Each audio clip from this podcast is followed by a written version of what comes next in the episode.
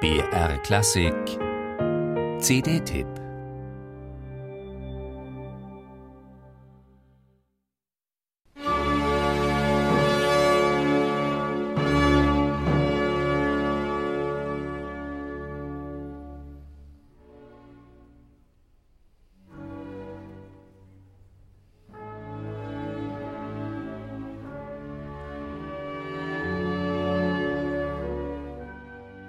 Assai sostenuto mit Andacht hat Beethoven den Beginn seiner Missa Solemnis überschrieben. So beginnt das Kyrie in den eröffnenden Takten zwar mit einem feierlichen Paukenakkord, doch sogleich folgt ein andächtiges Innehalten, aus dem Ehrfurcht, suchende Gläubigkeit und eine Ahnung von Transzendenz sprechen. Als Beethoven die Missa Solemnis schrieb, war er gebeutelt vom Schicksal. Er litt unter den politischen Verdächtigungen, denen er, der die Ideale der französischen Revolution verfocht, im repressiven Klima der Metternich-Ära in Wien ausgesetzt war, und er litt unter den Anfeindungen, die ihm im Zusammenhang mit dem Vormundschaftsprozess um seinen Neffen Karl entgegenschlugen. Ein Vorwurf hieß, er bringe Karl von der Religion ab. Eine böse Unterstellung, ging es Beethoven doch gerade auch darum, mit seiner Musik religiöse Gefühle zu erwecken und dauernd zu machen. Das kraftvolle, eruptive, kämpferische, aber auch das erschütternd Verzweifelte, das aus der Missa Solemnis spricht, erhält vor diesem biografischen Hintergrund eine weitere Dimension. Vier Jahre lang, von 1819 bis 23, rang Beethoven um die Komposition.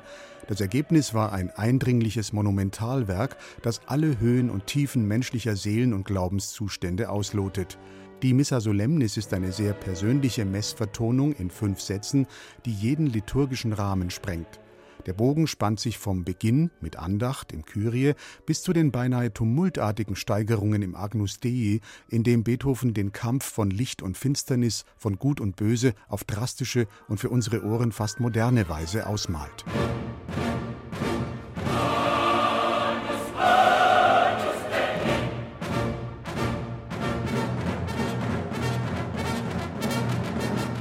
John Elliott Gardiner, dem Monteverdi Choir und dem Orchestre Révolutionnaire et Romantique gelingt es in diesem Live-Mitschnitt vom 17. Oktober 2012 in der Londoner Barbican Hall auf eindrucksvolle Weise Beethovens Ringen nachzuspüren, die Kontraste und Extreme herauszuarbeiten und den existenziellen Furor musikalisch perfekt und effektvoll zu entfesseln. Feinheiten verliert Gardiner dabei nie aus dem Blick, Übergänge gestaltet er äußerst plastisch, er zielt auf Details und bringt sie zum Leuchten. Das Orchestre Révolutionnaire et Romantique ist eine Idealbesetzung für Gardiners klar profilierten, niemals dick aufgetragenen Zugriff auf das Werk, ebenso wie der flexible und energiegeladene Monteverdi Choir. Exzellent auch die Solisten Lucy Crowe, Jennifer Johnson, James Gilchrist und Matthew Rose, die in der Missa Solemnis fast ausschließlich im Quartett agieren, homogen und als Teil des Ganzen. Musik